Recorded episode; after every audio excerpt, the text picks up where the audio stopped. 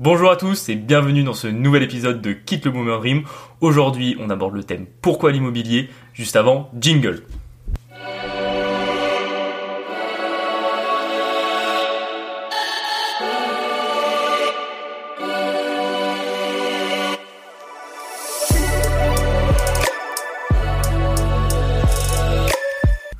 On est très content de vous retrouver pour ce nouvel épisode. Je suis en compagnie de Marie. Bonjour Marie. Bonjour tout le monde.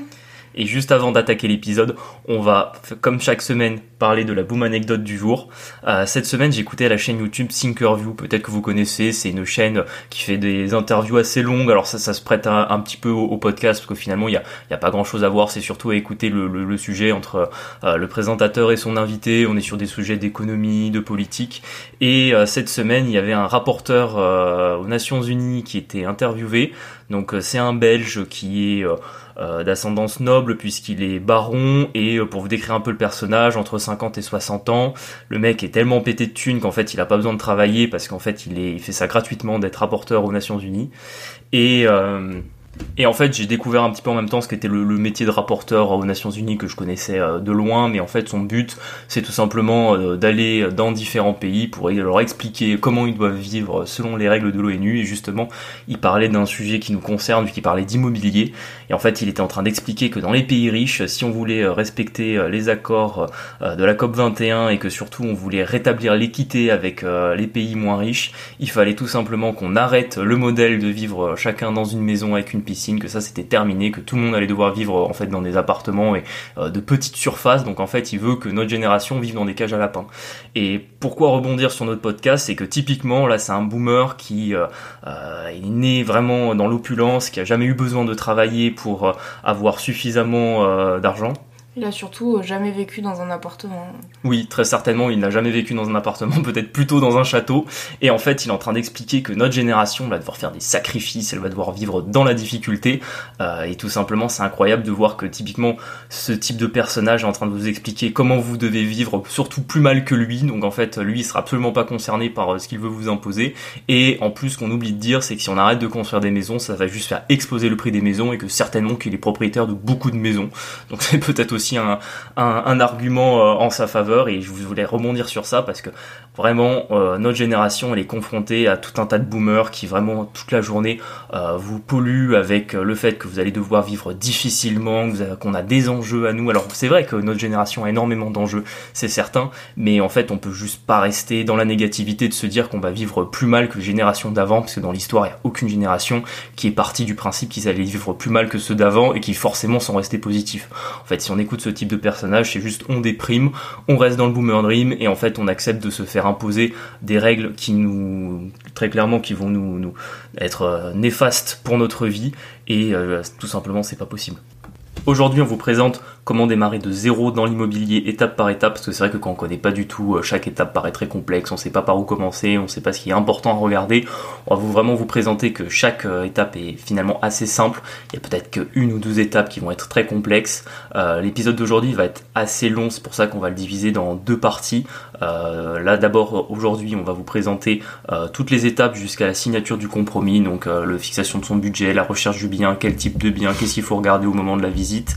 Et dans une seconde partie, sur le prochain épisode, on vous présentera vraiment le dur de réaliser un investissement immobilier qui est plutôt le dossier bancaire et la mise en location du bien. Euh, déjà, pourquoi est-ce que tu conseillerais de commencer par euh, un investissement immobilier? Locatif ici j'entends du coup. Oui, c'est vrai qu'aujourd'hui on va parler d'investissement locatif parce que vous pouvez investir pour votre résidence principale, vous pouvez faire du marchand de biens, on peut vraiment faire beaucoup de choses dans l'immobilier, on peut faire de la construction, mais bon c'est quand même des choses qui sont euh, plus compliquées, on va rester sur vraiment le, plus simple, B à quand on veut commencer dans l'immobilier, c'est de faire un investissement locatif. Pourquoi est-ce qu'on se dirige en général vers euh, l'investissement locatif immobilier quand on part de zéro? C'est tout simplement que vous avez l'effet de levier. Ça on en avait parlé rapidement dans, dans l'épisode 2 pour bien vous réexpliquer ce qu'est l'effet de levier, c'est qu'en fait vous pouvez faire un crédit pour euh, acquérir un bien immobilier. Et l'avantage du crédit, c'est que le taux de rendement que vous allez générer sur votre bien, vous allez le générer sur le montant total du crédit. Donc pour vous donner un rapide exemple en chiffres, si par exemple vous avez 10 euh, 000 euros vous investissez en actions un, rendement de 10% par an, bah à la fin de la première année vous aurez gagné 1000 euros. Si maintenant vous avez un, bien immobilier de 100 000 euros, à la fin de la première année, si vous avez un rendement de 10%, vous aurez gagné 10 000 euros. Et c'est effectivement le crédit qui vous aura permis euh, de réaliser ce, ce, rendement, non pas sur 10 000 euros votre apport, mais sur 100 000 euros le montant total de votre investissement. Et grâce euh, finalement au rendement que vous allez obtenir par le paiement des loyers, vous allez d'une part pouvoir rembourser votre crédit immobilier, donc amortir le capital, donc vous enrichir euh, mois après mois, et également payer toutes vos autres charges liées à votre investissement, et pourquoi pas se dégager un cash flow si la rentabilité est au rendez-vous. Mais du coup aussi c'est un peu plus patrimonial l'immobilier, c'est-à-dire qu'en même temps que tu dégages des rentes, euh, tu acquiers euh, du dur, on va dire. Alors que l'action au final, euh, bon, tu l'acquiers ça aussi, t'as un titre de propriété, mais tu la revends très vite. C'est pas quelque chose dans une stratégie long terme, on va dire. Si, ça dépend. Les deux sont des, les deux sont des stratégies de long terme. Finalement, les actions, on peut les acquérir et les garder 5 euh, ou 10 ans. Ça dépend quelle va être la stratégie. Êtes plutôt sur de l'achat-revente, sur euh, du, trading euh, hebdomadaire, semestriel, ou si vous faites un portefeuille bon père de famille sur quelques années. Et pareil, l'immobilier, vous pouvez faire un investissement que vous allez garder un an, deux ans, trois ans, quatre ans, dix ans. Ça, ça dépend de votre stratégie et des opportunités qui vont s'offrir à vous. Pour toi, il y a quel type de d'investissement local, immobilier, pardon? Euh, on va principalement trouver deux grands types d'investissement immobilier. Il y a d'abord euh, l'immobilier, on va dire professionnel ou commercial, dont on parlera pas, pas aujourd'hui parce que c'est plus compliqué et qu'en général personne ne commence par ça. Donc là, c'est tout simplement si vous louez soit un local commercial ou si vous louez euh, des bureaux par exemple, on peut acheter des grands, des grands open space qu'on peut mettre en coworking. on peut faire beaucoup de choses, mais ça on n'en parlera pas aujourd'hui parce que ça s'adresse plutôt à des investisseurs qui ont déjà un peu plus d'expérience. Aujourd'hui, on va plutôt rester sur l'investissement d'habitation qui est euh, vraiment là par où commencent euh, tous les investisseurs immobiliers. Donc là-dessus, on va avoir différents types de locations. Vous allez d'abord avoir simplement euh, un appartement nu, donc où il n'y a aucun meuble à l'intérieur que vous louez comme ça. Donc ça peut être un studio, un T2, un T3, un T4. Il peut y avoir beaucoup de choix là-dessus. Vous pouvez meubler cet appartement. Donc au lieu que ce soit un appartement nu, vous allez le louer meublé. La différence, c'est que vous allez louer un peu plus cher et que le régime fiscal sera différent. Euh, également, si vous louez meublé un grand appartement, vous pouvez pourquoi pas mettre en place une colocation. Donc la colocation, c'est en fait, par exemple, vous avez un appartement avec euh, trois chambres plus un grand salon et en fait vous louez individuellement chacune des chambres. Par exemple, c'est très, euh, c'est très à la mode dans les grandes métropoles, les jeunes actifs ou les étudiants pour avoir on va dire un loyer parfois plus faible et également une, vie en communauté qui peut être avoir certains avantages et certains attraits, vous louez chacune chambre à un locataire différent. Oui, après moi la colocation, je pense que je la recommanderais pas, euh, du moins pas du pas au début parce qu'en fait c'est ça peut être très rentable, mais ça peut être euh, très difficile à gérer euh, parce qu'en fait il y a beaucoup de dépenses qui sont pas rétribuées sur le locataire. Par exemple, quand ils rentrent, ils prennent pas leur EDF, ils prennent pas l'internet euh, ils payent pas l'eau, etc. Vu que généralement en plus ils restent pas longtemps. Euh, du coup ça peut vite euh, diminuer votre rentabilité et en plus de ça, de ce qu'on a entendu autour de nous, c'est quand même difficile à gérer. Euh, c'est-à-dire que si vous n'êtes pas dedans, je sais que toi t'avais une copine qui avait, son père avait un appartement et elle, du coup, c'était plus simple parce qu'elle vivait dedans. Et du coup, c'est elle qui, qui s'occupait de gérer ceux qui entraient et qui sortaient. Mais si vous êtes à l'extérieur de la coloc, euh, des fois, il y a beaucoup de mésententes et euh, c'est surtout que le flux, quoi, ça part assez vite, ça rentre assez vite. Il y a les cautions à rendre, etc. Ça fait beaucoup, beaucoup de travail à gérer. Donc, à moins que ce soit extrêmement rentable, moi, je le recommande pas trop.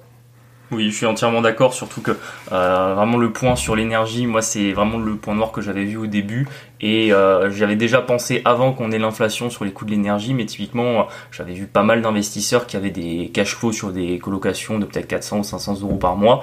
Euh, donc le cash flow c'est ce qui vous reste quand vous avez payé toutes vos charges et en fait avec l'explosion du prix du gaz et de l'électricité, en fait ça a juste mangé le cash flow qu'ils avaient, donc ça fait exploser leurs charges fixes et ça a vraiment fait baisser de manière significative leur rendement net. Après, comme autre type euh, d'investissement immobilier qu'on recommande pas pour commencer, souvent par exemple pour les gens qui peuvent avoir euh, quelques peurs ou qui peuvent être hésitants, euh, il peut y avoir des, modes d'investissement comme les parkings ou les caves où là effectivement vous prenez moins de risques parce qu'on n'est pas sur du locatif d'habitation. La loi protège moins ce type de location tout simplement parce que on n'est pas sur la résidence principale du preneur, donc ça veut dire que en théorie le mec ne paye pas, vous pouvez venir changer la serrure de la cave ou du box si c'est un, parking fermé. Problème, c'est qu'en fait, c'est pas très rentable en temps. C'est-à-dire qu'effectivement, vous allez pouvoir trouver peut-être des affaires, du 10% de rendement sur un parking. Le problème, c'est que si le parking, vous l'avez payé 7000 euros et que vous faites 10% de rendement dessus, honnêtement, c'est pas là-dessus que vous allez pouvoir vous constituer, on va dire, un cash flow et des gains financiers suffisants pour à un moment donné quitter le Boomerang. Ce qui est bien par contre avec les parkings, c'est que si vous achetez euh, par exemple un appartement où le parking est compris dedans, là il y a peut-être une stratégie à mettre en place, c'est-à-dire que vous différenciez l'appartement et le parking, et là du coup ça devient rentable, mais acheter un parking tout seul, peut-être pas. Oui, tout à fait. Ça, effectivement, quand vous avez, euh, quand vous avez le choix comme ça de diviser les deux, ça peut être un bon moyen d'augmenter votre rentabilité. Après, également un autre point qu'il faut faire attention. Alors, c'est pas c'est pas général, ça c'est plus en fonction des choix que vous allez faire, mais ça ça sera important. C'est-à-dire que quand vous pouvez acheter de l'immobilier euh, locatif, vous pouvez aussi choisir de partir sur un immeuble. C'est-à-dire qu'il y a beaucoup d'endroits dans les zones rurales ou dans les dans les petites villes où vous pouvez tout simplement acheter un immeuble. Alors au début, ça paraît toujours énorme. Moi-même, le premier, euh, quand j'avais appris qu'il y avait des gens qui achetaient des immeubles, moi pour moi un immeuble c'était un truc euh, haussmanien avec 50 appartements qui coûtaient 10 millions d'euros. Et en fait non, il y a beaucoup d'endroits en France où on trouve des tout petits immeubles avec trois appartements, quatre appartements, parfois un peu plus. Et au final, c'est souvent très intéressant parce que vous allez augmenter votre rentabilité parce que vous achetez en lot et que finalement les gens qui sont en concurrence avec vous pour acheter un immeuble, bah, il n'y en a pas beaucoup parce qu'effectivement il y a beaucoup de gens qui ne le savent pas et qui se disent ah non acheter un immeuble c'est trop de risques, ah, c'est trop gros, je vais pas acheter un immeuble alors qu'au final à certains endroits vous pouvez trouver des immeubles pour 100 euh, 000 euros qui est le prix euh, d'un appartement euh, studio T2 dans une grande ville et l'avantage que vous allez avoir c'est que vous n'aurez pas de copropriété. vraiment la copropriété ça vous coûte extrêmement cher sur votre rentabilité parce que dès que vous avez un appartement dedans, vous allez vous rendre compte que vous avez tout un tas de frais qui partent à la copropriété. Donc la copropriété est gérée par un syndic déjà qui va se rémunérer pour sa gestion, qui va passer son temps à vous faire tout un tas de travaux qui sont parfois inutiles, euh, réparer, une, réparer euh, une porte dont personne ne se sert, refaire la peinture du local poubelle alors que tout le monde s'en fout. Enfin, typiquement vous avez ce genre de, de problèmes qui viennent dans une copropriété. Oui, avec la copropriété, en fait, on a souvent l'impression de payer très cher sans trop de rétribution par derrière. En fait, c'est difficile, moi je trouve la copro. Puis surtout, il faut comprendre euh, ce qui est fait. Et alors là, quand vous commencez à poser des questions, personne ne sait, personne ne peut vous renseigner, c'est terrible. Oui, en plus, nous, on a eu le cas, on peut se dire souvent qu'une copropriété, finalement, ça aide euh, à gérer l'immeuble, parce que c'est vrai que quand vous êtes le seul propriétaire, ben, c'est à vous de vérifier que la toiture va bien, que les gouttières vont bien, de vérifier dans les parties communes que le nettoyage est fait, que vous n'avez pas de problème sur l'immeuble. Effectivement, c'est votre job à vous, et ça vous crée, on va dire, un peu de travail là-dessus. Vous pouvez vous dire que quand vous avez une copropriété, vous avez euh, du coup une entreprise qui vient s'en occuper, vérifier que tout va bien, mais des fois, ils vont juste vous créer des problèmes. Vous, pensez qu'en fait, vous les payez à régler des problèmes, en fait, ils vont vous en créer. Nous, on a eu le cas sur un appartement qu'on a en copropriété, où en fait ils voulaient installer des compteurs euh, individuels d'eau avec euh, télétransmission pour faciliter le relevé annuel. Et en fait il fallait faire des travaux sur euh, les conduites globales de l'immeuble. Et en fait ils nous ont dit oui c'est à vous de le faire, débrouillez-vous. Alors que légalement non, c'était à eux de gérer le chantier. Parce qu'en fait on touche aux conduites de l'immeuble et que le plombier qu'on a fait passer il a dit ah non moi je peux pas faire des travaux sur les conduites de l'immeuble si j'ai pas une autorisation, si j'ai pas pris une assurance nécessaire parce que je dois couper l'eau de tout l'immeuble et qu'en plus dans un immeuble de 50 appartements on le fait pas comme ça. Et euh, c'était le rôle de la copro, ils nous ont limite mis en demeure en disant que non, c'était à nous de le gérer, alors que légalement c'était bien eux. Donc en fait on se disait mais attendez, on les paye, euh, c'est leur job et en fait ils ne font rien et en plus ils viennent nous créer des problèmes en nous envoyant des mails, des relances téléphoniques pour euh, normalement un travail qu'ils auraient dû faire. Avec une amabilité toujours euh, au rendez-vous. Au rendez-vous, c'est sûr. Ça, on en parlera dans, le prochain épisode d'être sympathique, mais ça, typiquement les copros. Euh, alors en vrai, faut pas faire de généralité parce qu'on en a où ils sont très sympathiques, mais euh, de manière générale, j'ai remarqué que les gestionnaires de copros, ils sont super, ils sont super impératifs dans la manière où ils s'adressent à vous. Vous avez des fois l'impression que c'est vous qui travaillez pour eux, alors qu'en fait c'est vous le propriétaire, c'est vous qui payez, donc en fait c'est vous le client de leur service, et des fois vous avez l'impression que c'est l'inverse, et vous êtes leur salarié, que c'est à vous de, de faire ce qu'ils vous demandent. Du coup, là, pour le premier, tu partirais, si j'ai bien compris, sur un studio ou un appartement type T2 ou un immeuble de rapport pour commencer. Oui, tout à fait. Je pense que si vous devez vous faire un budget, on va, prendre le cas un peu global de quelqu'un qui travaille, qui s'est mis un petit peu d'argent de côté, parce que c'est vrai qu'on peut partir de rien dans l'immobilier sans avoir un gros capital de départ, mais il faut toujours avoir un, petit capital euh, à côté de vous. Typiquement, par exemple, une petite épargne de précaution, ça serait 5 euh, à 10 000 euros en fonction de, de, de, sur quoi vous voulez partir. Et un budget idéal pour un premier investissement, ça serait entre 50 et 100 000 euros.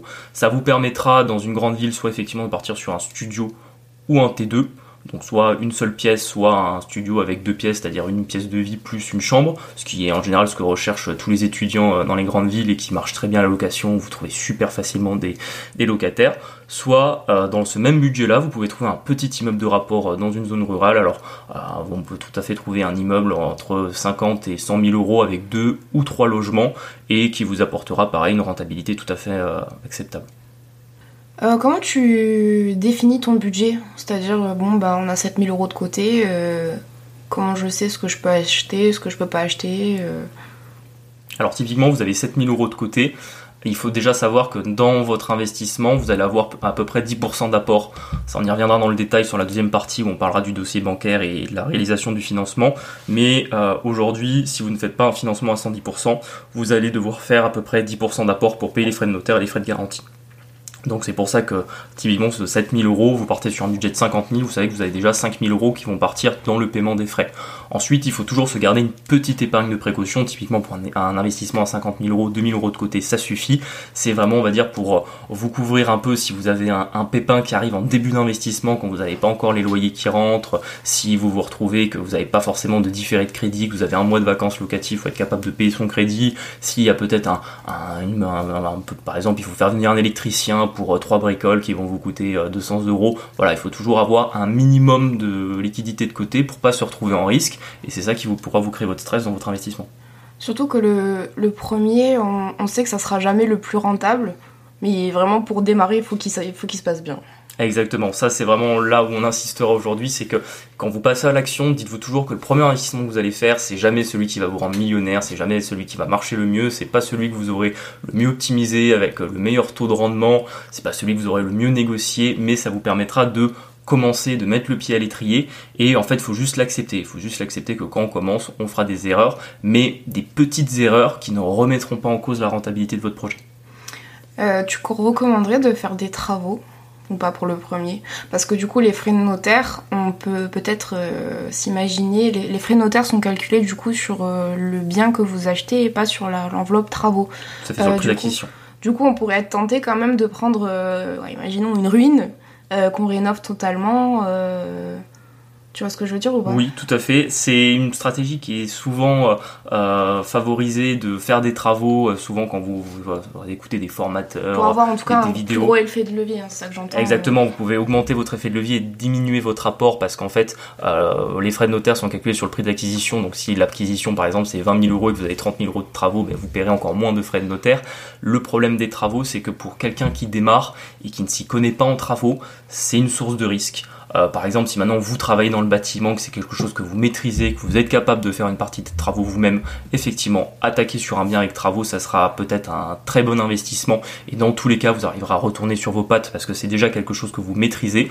En revanche, pour quelqu'un qui démarre, qui ne s'y connaît pas dans les travaux, qui n'a pas le temps de faire des travaux, qui n'a pas suffisamment de connaissances euh, pour les faire lui-même, commencer par des travaux, c'est un risque. Parce que déjà, dans les travaux, il y a souvent des surprises, que la première fois qu'on visite un bien, qu'on n'a pas d'expérience, on ne peut pas vraiment se projeter, savoir euh, combien ça va coûter la rénovation, vous avez peut-être pas de réseau d'artisans. Alors bon, un réseau ça peut facilement se faire, mais bon quand on part de zéro, euh, on n'a pas le numéro d'un plombier, on n'a pas le numéro d'un plaquiste, on n'a pas le numéro d'un peintre. Euh, c'est compliqué de savoir euh, si la personne vous allez pouvoir lui faire confiance, surtout que heureusement majoritairement les artisans travaillent bien. Nous on n'a jamais eu d'artisans qui nous ont arnaqué, mais ça existe quand même les arnaques dans le bâtiment. Faut être vigilant là-dessus. Donc si vous partez sur un bien où il n'y a pas de travaux, vous vous retirez une grosse épine du pied, vous retirez un risque en moins sur votre investissement. Euh, pour donner un exemple, le week-end dernier, en fait, on était dans, à une journée investisseur et il y avait un, investisseur de Montpellier justement qui nous racontait qu'il avait eu plein de problèmes avec euh, les artisans, c'est-à-dire qu'il avait versé des acomptes à des artisans euh, qui, au final, au lieu de commencer le chantier et payer leurs sous-traitants et les matériaux, finançaient avec les acomptes donnés des précédents chantiers. Et du coup, bah, le mec s'est retrouvé à perdre plusieurs milliers d'euros sur, sur son bien alors que bon bah c'était pas prévu quand on est un peu plus avancé dans l'immobilier, le risque est, diffus, je pense, mais quand c'est le premier, c'est trop compliqué. Je, enfin, je pense que le stress doit être au max, parce que si vous devez réapporter encore des sous, enfin, c'est trop de stress, je pense. Vraiment, faut que ça se passe bien. Exactement, faut que ça se passe bien. Il faut pas que vous ayez euh, un dépassement de budget qui soit trop important, surtout quand c'est votre premier. Quand vous avez plusieurs biens qui tournent, vous avez déjà du cash flow. Bon, un mauvais investissement avec des travaux qui se passent mal, c'est un problème. C'est moins grave. C'est moins grave parce que finalement, vous avez les premiers qui vont euh, pouvoir vous pallier à ça et, vous et, payer euh, ce qu'il y a à compenser en travaux.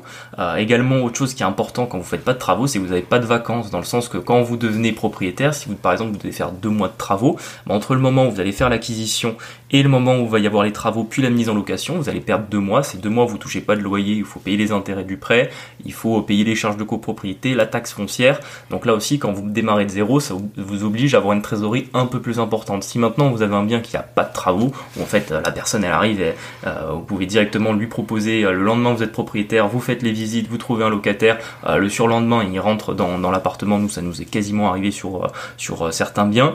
c'est idéal parce que vous avez pas de, vous perdez pas de temps, vous n'avez pas de vacances et vous touchez votre rentabilité immédiatement. Du coup, si on doit commencer à chercher, euh, on cherche où On cherche quoi? On passe par qui On passe par quoi? Quand on commence, il faut chercher euh, un investissement proche de chez vous parce que vous, ça va vous rassurer. C'est pas obligatoire euh, en soi, on peut parfaitement investir à 300, 400, 500 km de chez soi. Euh, mais quand on commence, on a besoin de se rassurer, on a besoin de se dire que vous n'êtes pas très loin et que s'il y a un souci, vous pourrez y aller, que s'il faut faire des visites, vous pourrez les faire vous-même, etc.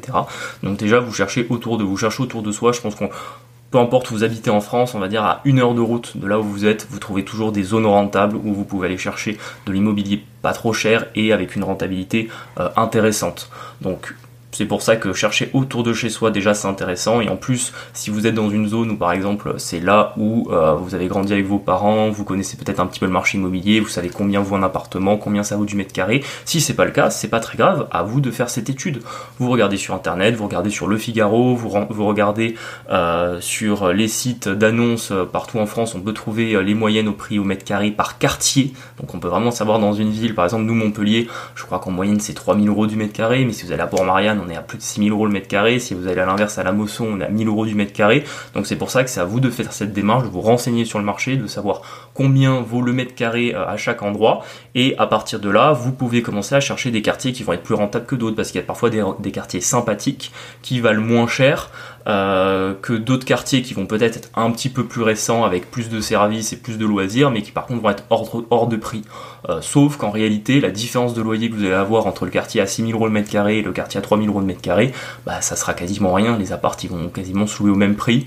Euh, surtout qu'avec la tension locative qu'on a aujourd'hui et toutes les personnes qui ont du mal à trouver des appartements, en réalité, ça lisse un petit peu le marché. Quand vous êtes dans une même ville, tous les appartements du même type valent à peu près le même prix. Nous, ce qu'on fait du coup pour trouver des biens, c'est que généralement on se met sur le bon coin et on sait plus ou moins où est-ce qu'on veut chercher. Après, on met des filtres bien évidemment. Mais euh, le bon coin, c'est un bon plan, je pense, pour trouver des bonnes affaires. Euh, surtout qu'on a eu pas mal de biens qu'on a acquis euh, sans, sans intermédiaire, c'est-à-dire avec le propriétaire directement. Donc ça, ça se trouve. Bon, le trois quarts du temps, c'est pas ça, mais ça se trouve quand même. Et du coup, ça nous évite des commissions d'agence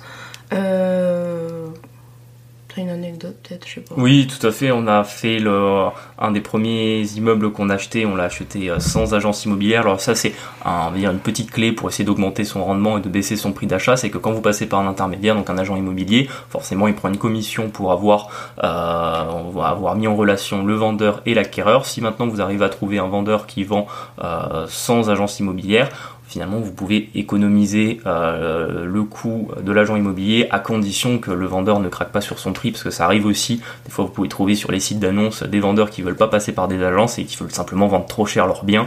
Et d'ailleurs parfois on voit des annonces qui restent des mois des mois voire parfois des années où ils n'arrivent pas à trouver. Effectivement comme le dit Marie le bon coin on a trouvé 90% euh, des acquisitions qu'on a faites, on les a fait sur le bon coin.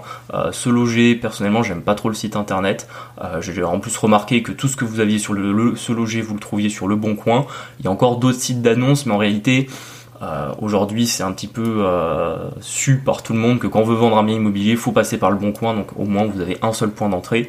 Vous avez un système de filtre qui est assez intéressant. Quand on parlait du budget entre 50 et 100 000 euros, vous mettez sur le bon coin, vous mettez le filtre 50, 100 000 euros, vous mettez la localisation. Donc par exemple, une heure de chez vous, vous pouvez mettre le kilométrage sur la zone. Ou alors si vous avez déjà des idées de ville moyenne ou de grande ville ou de quartier, vous pouvez mettre la localisation et vous pouvez directement savoir si le bien il est directement proposé par une agence ou par un propriétaire. Je pense que c'est bien de préciser qu'on n'a pas besoin de réseau pour commencer. Vous voyez, le Bon Coin, ça fonctionne bien. Après, euh, plus vous allez avancer, plus vous allez voir que des fois, on vous proposera... Si par exemple, vous êtes bien entendu avec un agent IMO, nous, ça nous est arrivé, euh, avec un agent IMO, ben, en fait, il va vous proposer des biens off-market. Euh, ça peut être intéressant aussi. Oui, le, quand vous démarrez, vous n'avez pas de réseau, il n'y a pas besoin de réseau pour partir dans l'immobilier. Des fois, ça aussi, c'est une croyance qu'on peut avoir, de se dire non, mais ceux qui font des affaires dans l'immobilier connaissent tout le monde, ils ont pignon sur rue. Alors oui, ça existe, vous avez plein de gens comme ça, plein d'investisseurs qui fonctionnent comme ça. En réalité, ces gens-là, ils ont souvent démarré euh, comme tout le monde, c'est-à-dire sans réseau, et le réseau, il se fait petit à petit dans le temps. C'est-à-dire que ce qu'on appelle souvent le off-market, c'est-à-dire des biens qui sont pas sur les sites d'annonces, donc que personne n'a vu, et que finalement vous avez parfois la primauté de le visiter, et quand c'est une bonne affaire, vous pouvez être le premier à faire une offre et euh, réussir à faire l'acquisition.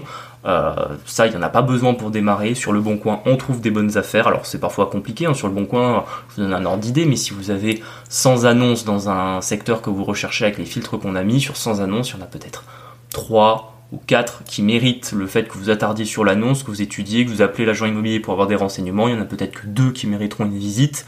Et à la fin des visites, il y en a peut-être que un pour lequel vous ferez une offre. C'est la réalité du marché immobilier, c'est que si vous voulez être un investisseur rentable et faire du cash flow, il y a finalement très peu de biens sur lesquels vous allez vous diriger parce que la réalité c'est qu'aujourd'hui les investisseurs immobiliers ils achètent euh, en moyenne en France à 3, 4, 5% de rendement. Euh, ceux qui veulent aller chercher des grosses rentabilités à plus de 10%, c'est une extrême minorité et si vous voulez en faire partie, il faut être très très euh, rigoureux et, euh, et euh, sur, sur la recherche que vous, allez, que vous allez mettre en place.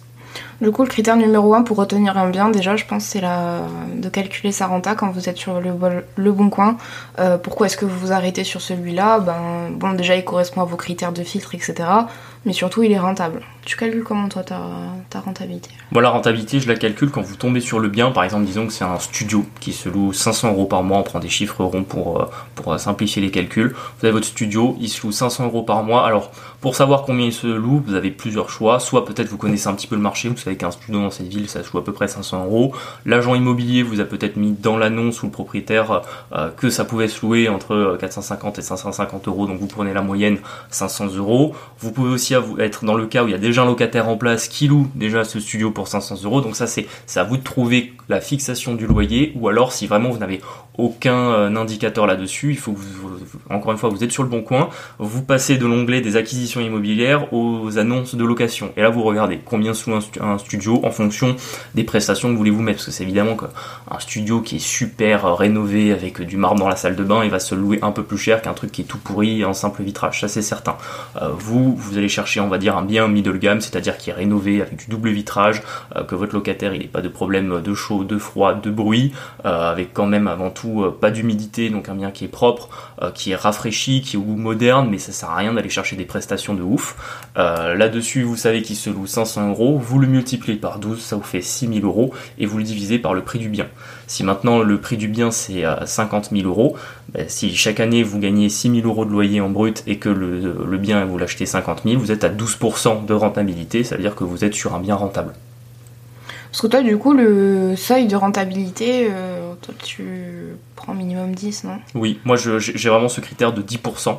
Euh, en fonction après de la complexité du bien et du temps que ça va nous prendre, on peut être plus ou moins demandeur. Par exemple, c'est vrai que si vous avez un bien qui se loue tout seul, qui est avec une grande rentabilité patrimoniale, on peut se contenter d'un 9% de rentabilité. Maintenant, si vous vous rendez compte que c'est un bien qui est un peu compliqué, qui est peut-être pas dans les meilleurs quartiers, il faut être un peu plus demandeur. Vous pouvez vous diriger plutôt vers 12-13%. Par contre, 10%, vraiment retenez, c'est le chiffre qu'il faut retenir pour avoir une rentabilité acceptable et vous dégager un cash flow une fois que vous aurez payé toutes vos charges. Euh, je pense que c'est bien aussi de vérifier soi-même euh, les loyers possibles, enfin le, prix du loyer qui est possible de faire parce que souvent dans des annonces, euh, vous allez voir quand il y a une vacance, Euh, ils vont vous mettre une fourchette de prix sur le loyer. Euh, des fois, c'est pas vraiment ça, mais en réalité, ça fait vraiment une différence sur la rentabilité. Donc, je vous conseille d'aller voir un petit peu sur le bon coin toujours, euh, dans l'onglet location, location pardon, qu'est-ce qu'on trouve pour ce type de bien en termes de loyer et vous calculez vous-même vraiment la rentabilité.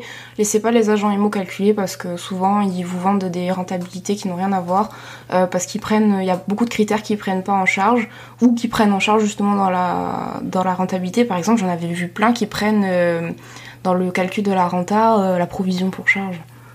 Que ben c'est une provision quoi, vous allez lui rendre au locataire généralement. oui, ça, ça sera. C'est neutre, donc ça ne sert à rien de la prendre en compte. Enfin, calculez vraiment vous-même vos rentas, ne laissez pas les autres le faire parce que c'est moyen. Oui, ça c'est ça c'est un très bon conseil. Vraiment, faites attention à ce que vous disent les agents immobiliers. Ça veut pas dire que ce sont tous des arnaqueurs, qu'il faut jamais leur faire confiance, mais dites-vous toujours euh, que on est dans le monde des affaires, que les gens ils ont un intérêt à vous donner certaines informations. Il y en a beaucoup qui sont honnêtes. On est quasiment toujours tombé que sur des agents immobiliers honnêtes, mais euh, la confiance n'exclut pas le contrôle. Quand vous annonce euh, une rentabilité ou un loyer, vous le vérifiez. comme comme le disait Marie, c'est très juste. C'est tester le marché. Donc mettez une fausse annonce. Pour mettre une fausse annonce, c'est très simple. Vous prenez trois photos d'un studio euh, qui correspond à peu près à ce que vous allez faire en termes de surface, en termes de, standing, on va dire. Vous prenez trois photos, vous mettez une fausse annonce avec le prix que vous estimez, 500 euros par mois, et vous regardez si vous avez de la demande. Et vous pouvez vraiment être surpris. Moi, je sais qu'il y a des fois où j'ai désactivé les annonces au bout de 4 heures parce qu'en fait, j'ai le téléphone qui arrêtait pas de sonner avec euh, plein plein de demandes de location. Et finalement, là, on se dit, bon, ben, même peut-être le loyer n'est pas assez cher ou à l'inverse on se dit ben, euh, le loyer est bien mais il y a une très grosse demande donc au moins déjà la peur que je peux avoir de ne pas louer mon bien il y a aucun doute euh, je trouverai facilement un locataire. Donc ça aussi ça peut vous rassurer et je vous conseille particulièrement quand vous allez dans une nouvelle zone euh, donc pour votre premier investissement ou si vous réalisez plus tard d'autres investissements dans de nouveaux quartiers ou de nouvelles villes testez toujours le marché.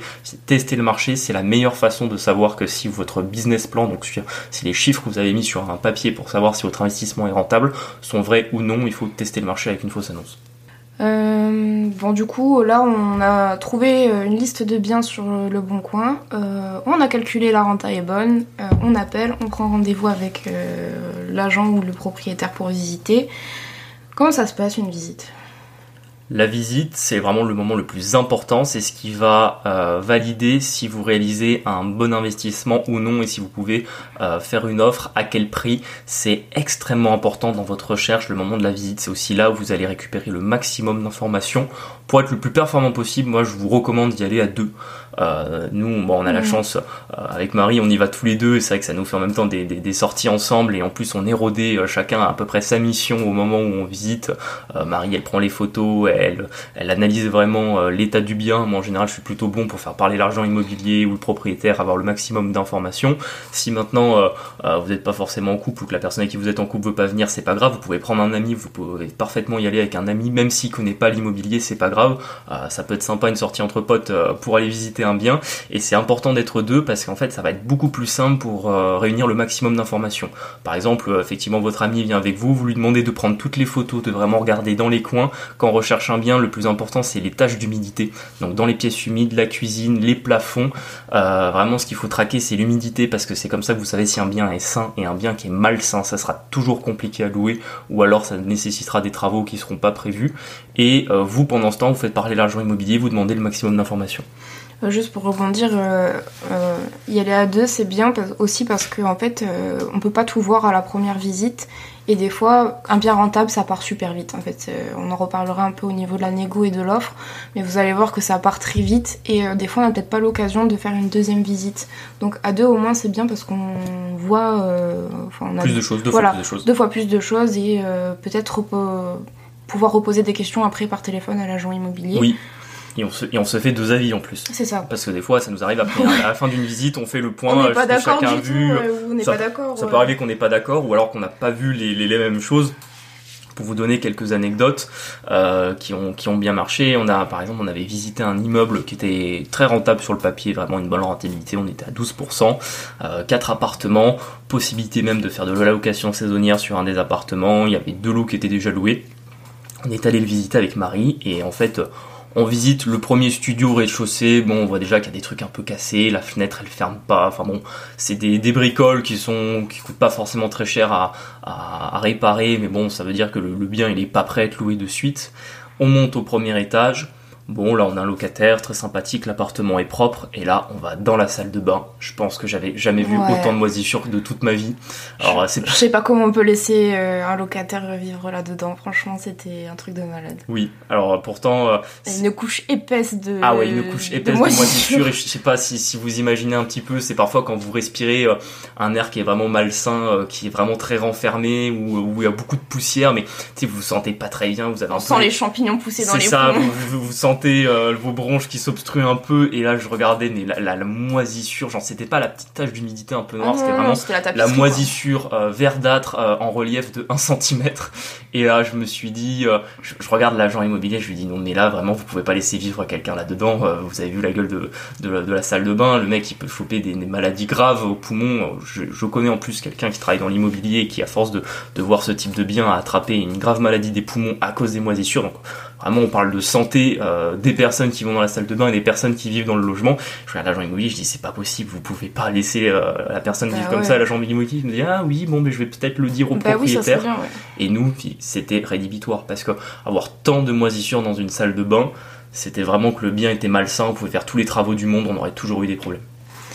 Euh, je rebondis aussi un peu là-dessus, hein, peut-être qu'on s'égare un peu, mais vous allez voir qu'il y a beaucoup de propriétaires, surtout les plus âgés, je trouve. Enfin, c'est pas un jugement de. Enfin, je fais pas une généralité. Si tu peux accuser les boomers, vas-y. On est dans le podcast, quitte le boomer dream. Tu veux taper sur les boomers, vas-y.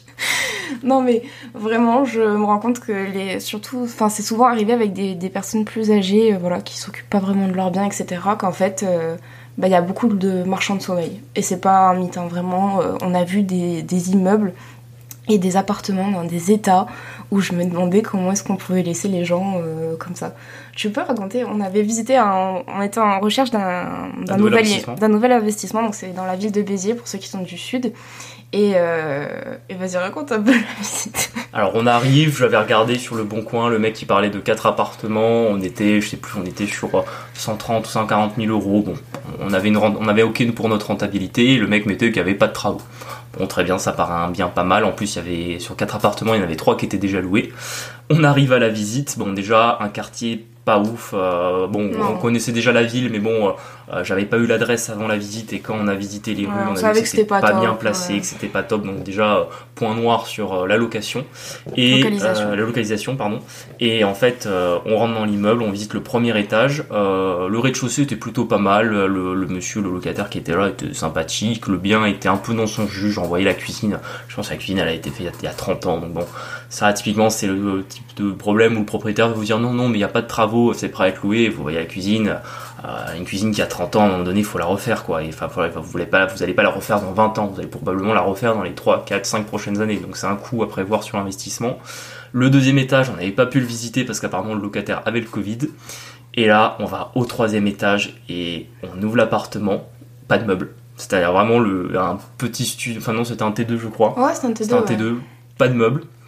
Et là, il nous explique que c'est un jeune homme qui vient d'Afghanistan, qui est très gentil, euh, mais qui a pas encore de l'argent pour s'acheter des meubles. Et là, je me rends compte que le mec, il vit, mais il dort par terre. Il dort par terre. Il a même pas de matelas, c'est-à-dire ça doit être une couverture qui fait 2 euh, cm d'épaisseur. Il dort dessus. Je me dis mais c'est pas possible qu'on laisse quelqu'un dormir là-dessus.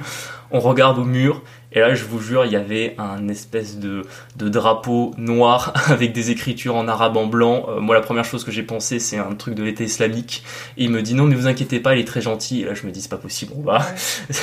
c'est pas possible. Me dit euh, c'est ça sent, ça sent les problèmes. Alors bon, euh, c'était peut-être juste de la déco, mais je me dis c'est pas possible qu'on vende un immeuble avec quelqu'un qui n'a pas de meuble, qui dort par terre.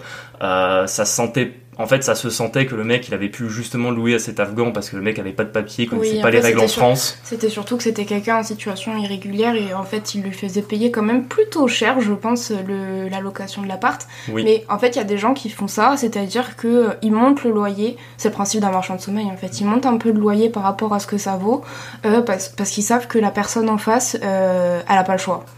Et euh, enfin, ça, je sais pas, c'est Oui, une question de valeur C'est une peut-être. question de euh, valeur. Euh, Si, si vous voulez être un investisseur rentable, ça aussi, c'est une croyance qu'on peut avoir que les investisseurs qui gagnent plus de 10% sont tous des marchands de sommeil, alors que c'est faux. C'est juste que les investisseurs qui gagnent plus de 10% de rendement sur leurs investissements sont des bons investisseurs qui proposent des biens de qualité à leurs locataires.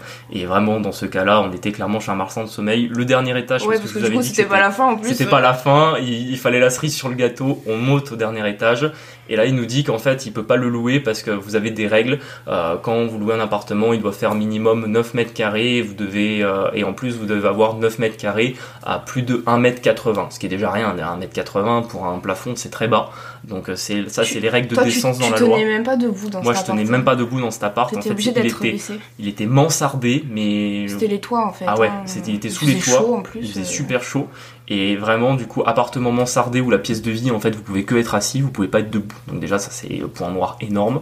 Et euh, il y a une chambre où en fait vous aviez la douche dans la chambre. C'est à dire qu'il n'y avait pas de salle de bain. Vous aviez un bac de douche un lit à côté.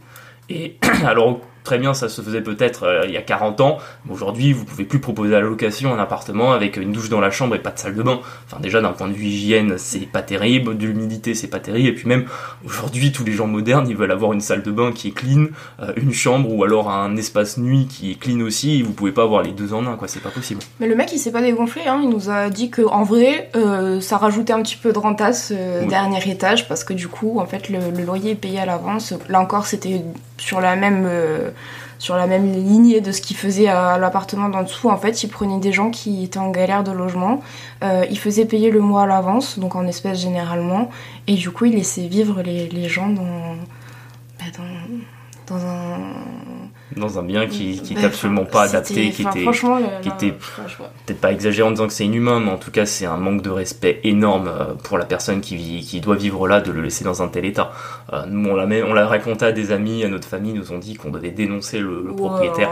On l'a quand même pas fait parce que c'est pas dans nos valeurs non plus d'être dans la délation, mais ce qui est certain pour nous, c'est qu'on n'allait jamais acheter ce bien-là et que typiquement ça nous a, ça nous a vraiment fait un peu un électrochoc parce que jusque là, on n'avait pas vraiment croisé de marchands de sommeil dans les différentes visites qu'on avait fait. On avait visité des, des, des biens qui étaient propres ou alors des biens qui étaient pas loués, qui étaient complètement euh, délabrés et qu'il fallait entièrement refaire, mais en tout cas personne ne vivait dedans euh, dans l'état de- du Mhm. bien. C'est la première fois qu'on avait un immeuble qui était pas dans un très bon état et vraiment où on sentait que le propriétaire il prenait euh, euh, des gens en situation de fragilité financière qui faisaient payer très cher et qui vendaient sa renta comme ça et ça nous a vraiment fait un électrochoc de se dire quoi qu'il arrive peu importe les investissements immobiliers qu'on fait on n'en reviendra jamais euh, à aller à l'encontre de nos valeurs de faire un bien sans aucune euh, sans aucune dignité aucun respect pour les personnes qui vivraient dedans Mais c'est surtout qu'en plus, ils l'ont demandé euh, 130 ou 140 000. oui enfin en plus était- c'était très cher Pour l'époque, en plus, c'était il y a quelques années maintenant, c'était ultra cher pour la ville de Béziers. Et puis, ben, il se goinfrait dedans et il nous expliquait qu'en fait, j'en ai rien à foutre de faire les travaux ou pas. Euh, lui, le but, c'était de s'engraisser, quoi.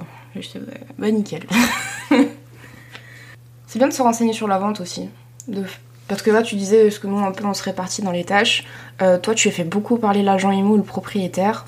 Moi, j'aime bien savoir un peu euh, pourquoi est-ce qu'il vend. euh. Oui, c'est des questions, c'est des questions importantes. Vous demandez toujours pourquoi la personne vend.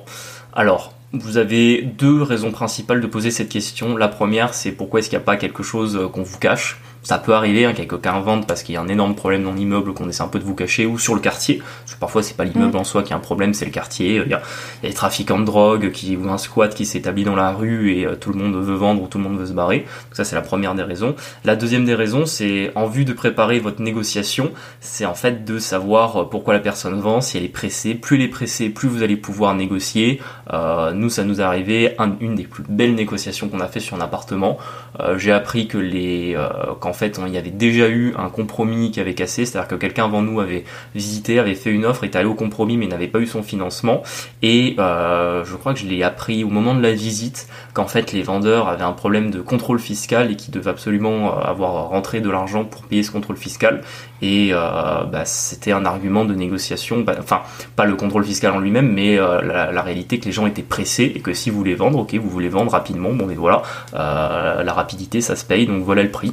Et euh, c'est ça avait permis de faire une très bonne une très bonne négociation parce qu'une fois que vous allez faire votre visite que vous avez récupéré vous avez regardé du coup que le bien suite aux photos et à l'annonce que vous avez vu remplit vos critères et 5 il n'y a pas de trace d'humidité que si c'est un immeuble vous avez vérifié la toiture vous avez vérifié qu'il n'y a pas de, trou dans la façade par exemple que vous n'avez pas de, de, que les vitres sont du double vitrage ou que, quand, les portes s'ouvrent, que les fenêtres se ferment. Euh, vous avez vérifié tous ces points-là, vous allez pouvoir attaquer votre négociation. C'est-à-dire que vous avez un prix qui a été fixé dans l'annonce, Parfois, ça peut arriver, particulièrement sur les biens qui s'adressent aux investisseurs.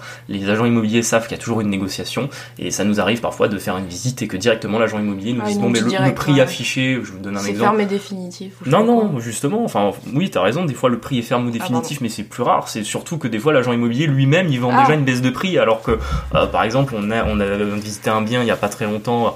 C'était un petit local commercial qui était à 67 000 euros, je crois, sur l'annonce, et euh, à la visite, euh, l'agent immobilière nous a dit bon ben euh, ça peut se ça peut se négocier 57 euh, 000. Donc en fait on n'avait pas encore fait d'offre, qu'on avait déjà baissé notre prix de 10 000 euros. Donc ça déjà ça, ça sans c'est un signe que le vendeur veut vendre vite et c'est surtout un signe euh, qu'il y a une bonne négociation qui est possible.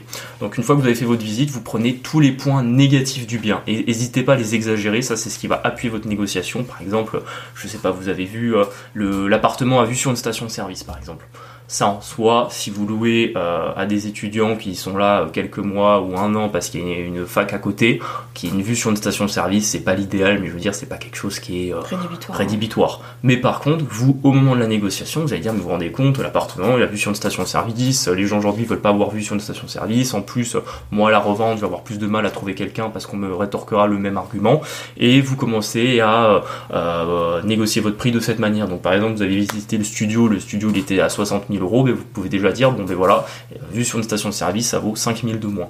Ensuite, vous aviez vu qu'il fallait par exemple refaire euh, la peinture, parce que le, bien n'a pas besoin nécessairement de travaux, mais euh, euh, les murs sont un petit peu abîmés, vous devez refaire un peu d'enduit, un peu de peinture, ça vaut 5000 euros de moins. Et comme vous savez que vous voulez négocier, vous êtes fixé dans votre tête que vous vouliez avoir cet appartement à 50 000 euros, quand vous allez faire votre première offre, vous allez toujours faire une offre en dessous du prix que vous voulez. Par exemple, cet appartement qui est affiché à 60 000 euros, vous le négociez à 50 000, vous allez par exemple faire votre première offre à 45 ou à 48 000. Ce qui marche bien aussi, c'est de faire des offres sur des prix très précis. Par exemple, plutôt que faire une offre à 45, vous allez faire une offre à 46 500 c'est bête, mais euh, j'ai déjà remarqué dans les négociations, c'est vraiment des techniques que j'utilise. Euh, quand vous mettez un prix qui sort un peu de l'ordinaire, vous dites pas 45 000, vous dites 46 500, mais la personne déjà ça peut euh, la faire un peu tiquer. Et, euh, et en fait vous cassez déjà des petites barrières psychologiques parce qu'il se dit bon mais s'il m'a dit 46 500 c'est que son prix il l'a calculé, c'est pas un prix au hasard, c'est qu'il a calculé pour descendre à 46 500. Donc voilà, c'est des petites techniques euh, qu'on peut vous donner. Et euh, vous allez faire une première offre à 45 000 et là par exemple on va vous faire une contre-offre à 55 et ensuite, vous pouvez très bien dire euh, non, 55 pour moi c'est trop cher, je peux au mieux remonter à 49 000 par exemple. Et vous tombez à la fin d'accord sur 50 000.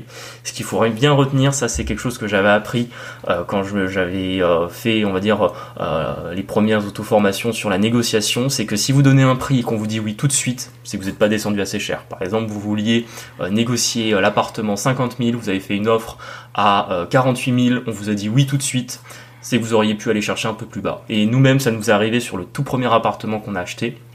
Il était affiché à 60 000 euros, c'était un T3. Euh, et euh, on a fait une offre à 53 000 euros qui a été acceptée. Et là, je me suis dit, putain, on a été con, on aurait dû proposer moins. en vrai, si je peux rajouter un truc sur la négociation, euh, il y a des fois, il y a des biens où il faut savoir faire une proposition au prix.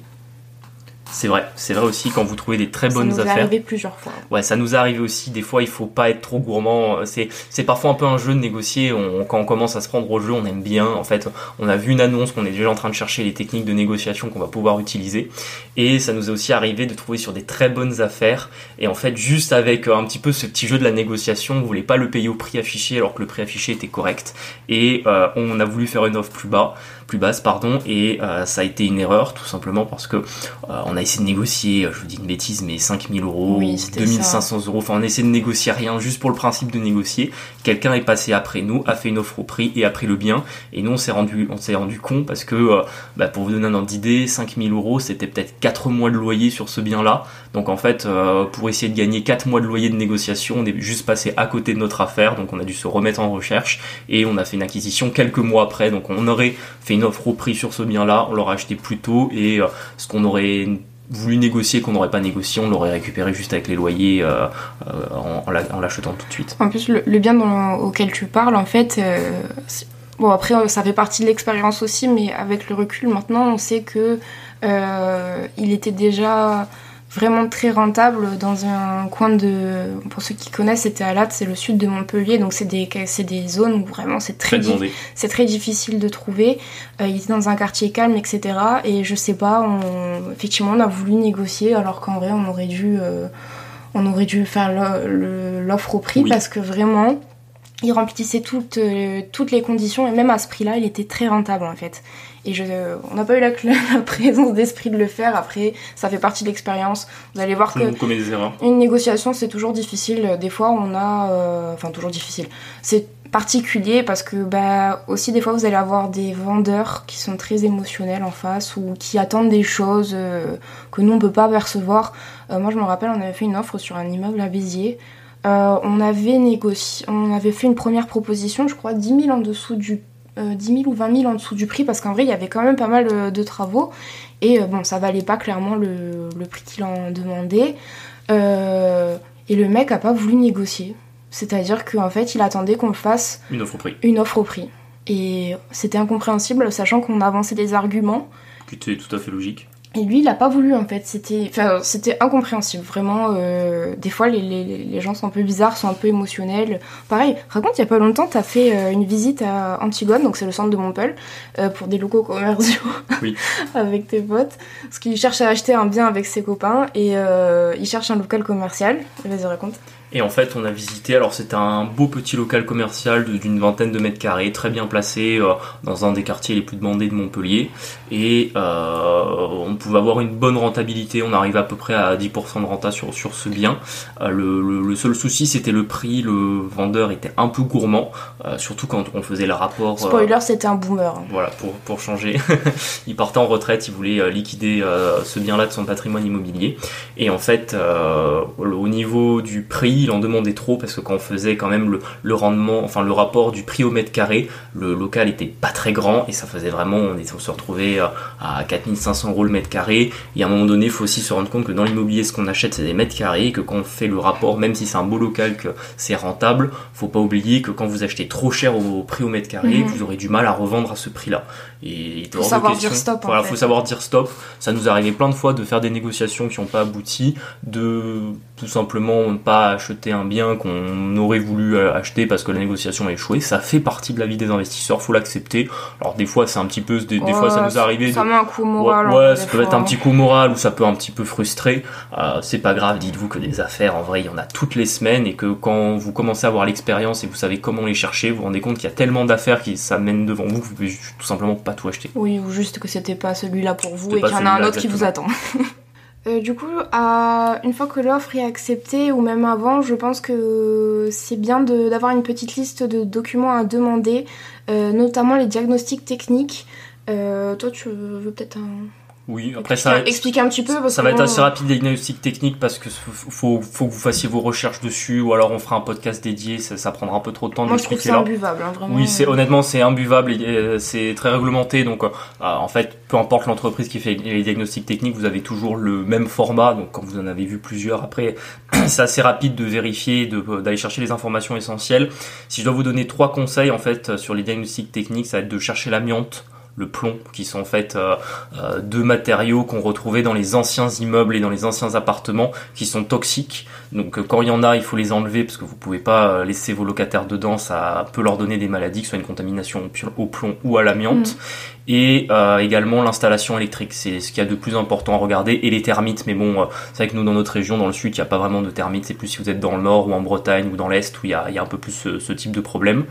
Et donc vous avez ces diagnostics là qui vont vous reprendre. Donc vous avez le aussi du gaz, de l'électricité, de l'amiante, du plomb, des termites. Vous avez également des risques et périls. Donc ça, en fait, on va vous dire si l'immeuble est situé dans une zone sismique, dans une zone d'incendie, dans une zone inondable. Voilà, c'est important de le savoir, c'est important de les vérifier. ça peut être déterminant pour votre négociation pas pour l'acquisition d'un bien, parce que même si par exemple vous avez de la peinture au plomb, bah, vous pouvez tout simplement contacter une entreprise pour la faire enlever, mais ça peut être un argument de négociation disant bah, bah, voilà vous avez de la peinture au plomb dans les parties communes, faut la faire enlever, euh, ça coûte tant, donc euh, on déduit tant sur le prix de vente. Mais c'est important de les vérifier. Normalement votre notaire a une obligation de les revoir avec vous, mais euh, étant donné que ça sert pour la négociation du prix, je vous invite à les regarder le plus tôt possible.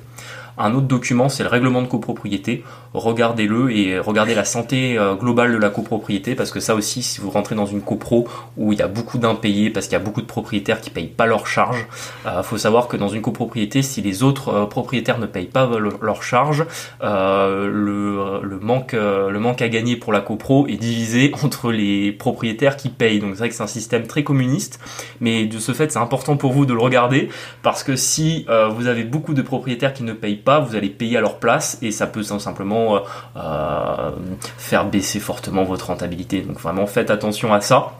Et c'est important donc de regarder le montant euh, des impayés sur une copropriété. je réenchaîne du coup, parce que tu as parlé du notaire du coup. Comment tu choisis ton notaire? Pour choisir votre notaire, je vous conseillerais soit vous avez un notaire de famille, ça arrive très souvent, par exemple que vos parents, vos grands-parents sont déjà passés par tel notaire qui connaît votre famille. C'est bien d'avoir un lien un peu affectif parce que le, notaire, c'est c'est le professionnel du droit que vous voyez dans les moments importants de votre vie. Donc euh, un mariage, un enterrement, une succession, euh, euh, l'acquisition d'un bien immobilier, tout simplement. Donc c'est pour ça que vu que c'est quelqu'un qui est qui intervient dans les moments importants de votre famille, de, de, de, la vie, pardon, c'est important de, de, pourquoi pas de prendre le notaire de famille. Sinon, vous pouvez vous faire recommander soit euh, si vous êtes dans une ville où vous n'avez pas beaucoup de réseaux, vous connaissez pas grand monde, tout le monde a un bon notaire. Vous pouvez aussi regarder les avis sur Google parce qu'aujourd'hui, euh, comme partout, euh, pour pour savoir si une entreprise est recommandée ou pas, on peut regarder sur internet. Et c'est important que vous preniez votre notaire sur une vente immobilière. Il y a toujours un notaire qui intervient parce que c'est l'officier ministériel qui est en charge justement de régler la vente immobilière, mais on peut prendre un notaire pour deux, ou alors le vendeur à son propre notaire et l'acquéreur à son propre notaire. Je vous conseille toujours de prendre votre notaire, quoi qu'il arrive. Sachez que les honoraires des notaires sont divisés quand ils sont deux. Donc en fait, ça ne vous coûtera pas plus cher en termes de frais, mais par contre, vous aurez un conseil qui est individualisé. C'est ça. Euh, ça peut faire la différence parce qu'en fait, un notaire c'est un conseil, et si vous passez que par le, le notaire du vendeur, même s'il a une démarche de conseil à l'égard des deux parties, il va peut-être sur certains cas conseiller un peu plus en faveur du vendeur et un peu moins vers vous. Donc vous ayez toujours votre notaire et nous ça nous est arrivé plusieurs fois sur euh, des acquisitions. Qu'on nous demande de prendre le même notaire. Qu'on nous demande de prendre le même notaire, nous on a choisi de prendre le nôtre et effectivement, plusieurs fois, euh, notamment au moment de la réitération de l'acte authentique, quand il y avait par exemple des clauses suspensives que le vendeur devait régler pour la vente, euh, le notaire vérifie avec nous que ce point-là est respecté et en fait, il défend vos intérêts sur des points très précis mm. euh, de droit immobilier qui sont extrêmement importants. Un exemple bête, on a fait une signature il y, a, il, y a, quelques, il y a quelques semaines où justement on avait une problématique au niveau d'une prescription acquisitive rentrera pas dans les détails, mais on voulait défendre euh, nos arguments là-dessus. Le notaire du vendeur était pas vraiment notre faveur et ne voulait pas nous donner raison et notre notaire nous a confirmé que oui on était en droit de le demander et a finalement proposé une solution un peu alternative qui euh, arrangeait tout le monde. Donc vraiment je vous conseille prenez votre notaire. Pour conclure cet épisode qui, qui, a déjà été très long, on reprendra euh, dans le prochain épisode notamment euh, la réalisation du financement qui est le point majeur et la vraie difficulté sur l'investissement immobilier. On parlera aussi de l'acquisition avec des locataires parce que ça on n'a pas eu le temps d'en parler aujourd'hui mais c'est pas grave, on en reparlera la semaine prochaine et on vous parlera également de comment mettre en place euh, votre propre location une fois que vous êtes propriétaire. N'oubliez pas que vraiment ce qui est important dans l'immobilier c'est de rien lâcher, c'est long, ça prend vraiment du mmh. temps, on en parlait dans, dans, dans le dernier épisode sur la motivation. C'est vrai que au début, on est très motivé, on se rend compte que ça met vraiment des semaines, que si vous relancez pas euh, l'agent immobilier, euh, le notaire, on n'avance pas. Ça met en général 6 mois une acquisition immobilière. Nous, en, moyenne, on a mis 6 mois. Il y a quelques cas où ça a mis moins de 6 mois, quelques cas où ça a mis plus de 6 mois. Grosso modo, c'est 6 mois, c'est long, euh, étape par étape, vous avancez. Au début, ça vous, ça vous paraît très dur parce que c'est comme quand vous démarrez toute nouvelle activité professionnelle ou personnelle, c'est compliqué. Vous avez l'impression de ne pas vous y retrouver, mais ne lâchez rien, euh, gardez bien à l'esprit tous les conseils qu'on vous a donnés et vous verrez que la première opération sera très dure et les suivantes seront beaucoup plus faciles. N'hésite pas à nous mettre 5 étoiles euh, sur euh, les plateformes d'écoute, ça nous ferait super plaisir et à nous poser des questions si vous voulez qu'on aborde des choses précises. Et puis bah, on se dit à la semaine prochaine du coup.